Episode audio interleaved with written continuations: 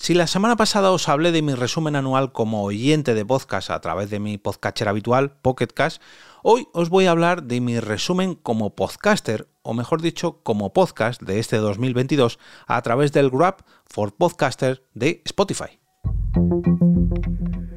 Te damos la bienvenida al otro lado del micrófono. Al otro lado del micrófono. Un proyecto de Jorge Marín Nieto, en el que encontrarás tu ración diaria de metapodcasting con noticias, eventos, herramientas o episodios de opinión en apenas 10 minutos.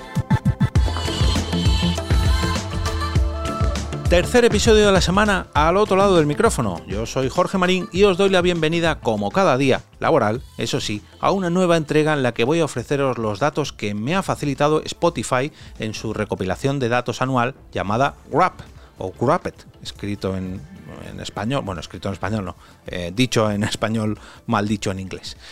Esta opción lleva desde el 2016 ofreciendo a todos los usuarios su consumo musical a lo largo de cada año, podcastil desde hace un poquito menos y como creadores de podcast pues también desde hace un tiempo. Yo diría que a la par se pusieron de acuerdo en sacar em, la opción para oyentes de podcast y creadores de podcast.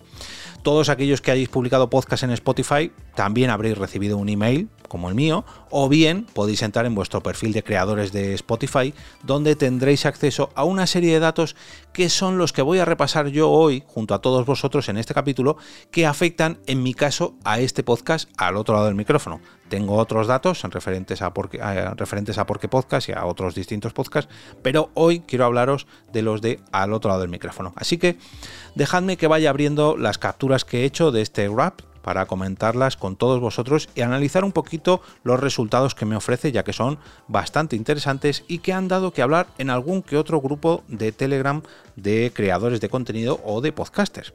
Vamos a ver, el primero de ellos dice...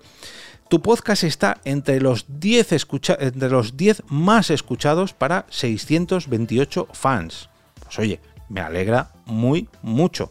Como también me alegra muy mucho la siguiente frase que dice, tu podcast está entre los 5 más escuchados para 386 fans.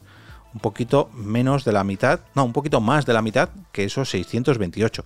Y lo que más me alegra de todo es que mi podcast es el más escuchado para 84 fans de Spotify que 84 oyentes de podcast a través de Spotify hayan elegido al otro lado del micrófono como su podcast favorito a lo largo de este 2022, la verdad que mm, me sorprende y mucho y me alegra más todavía, porque oye, eh, con la cantidad de podcasts que hay por allí, y hombre, entiendo que al ser un podcast diario, pues tengo muchas papeletas, ¿no? De colarme cada día, nunca mejor dicho, en vuestros reproductores, pero que lo hagáis eh, por encima de otros podcasts, porque teniendo en cuenta que el metapodcasting es un nicho entre nichos, pues oye, es difícil, ¿no? Colarse en, vuestros reproductores.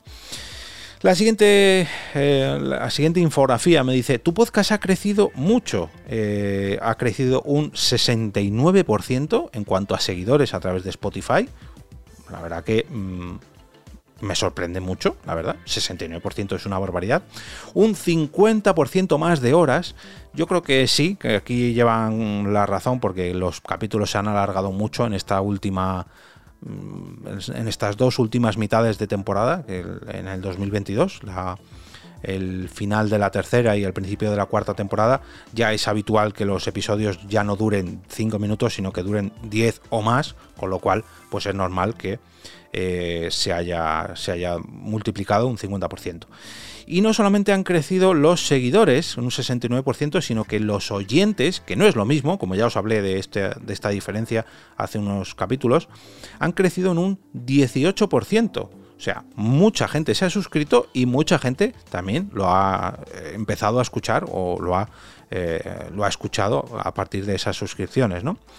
Concretamente han subido un 11% el número de reproducciones, que hombre, pues, eh, si tenemos en cuenta que la duración ha subido un 50%, que los seguidores han subido un 69%, que los oyentes han subido un 18%, lo lógico es que también las reproducciones hayan subido.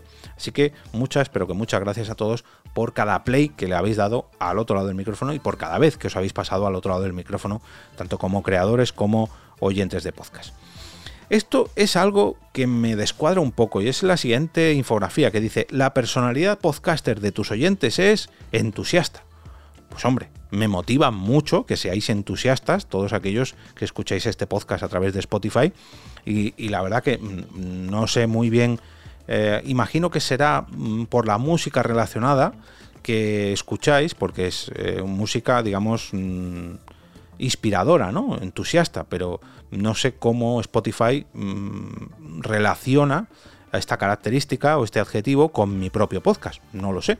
Pero bueno, viene acompañado de lo siguiente, tus oyentes son fans de verdad. Cuando su podcast favorito saca un nuevo episodio, se enteran antes que nadie y se, y se esmeran para demostrarle su apoyo.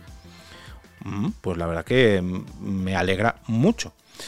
Y otra diapositiva, que esta es la que os decía que ha dado que hablar en alguno que otro grupo de Telegram, concretamente en el grupo, en el recién estrenado grupo de Telegram de la comunidad Mumbler, de creadores de contenido monetizado Mumbler, es la siguiente.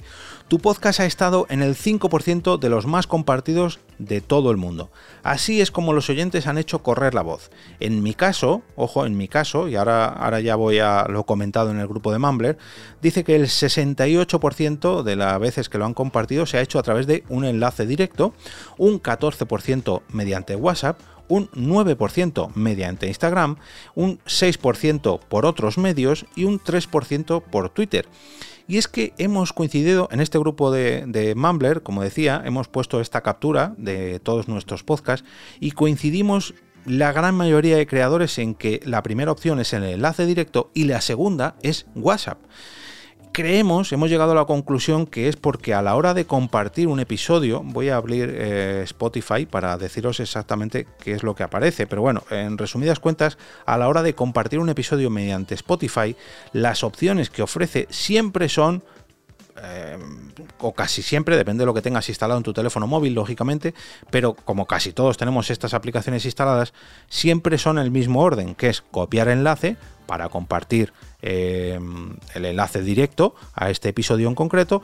Luego vienen todas las aplicaciones relacionadas con Meta, o sea, con la antigua Facebook, como son WhatsApp, de ahí que esté en segundo lugar en casi todos estos rankings, como son las historias o el feed de los mensajes de Instagram o la propia actividad historias de Facebook. Y luego ya pues aparecen otras aplicaciones como Messenger de Facebook, como Twitter, como compartir por un SMS y luego ya la opción de compartirlo por más sitios que no son estas redes sociales habituales.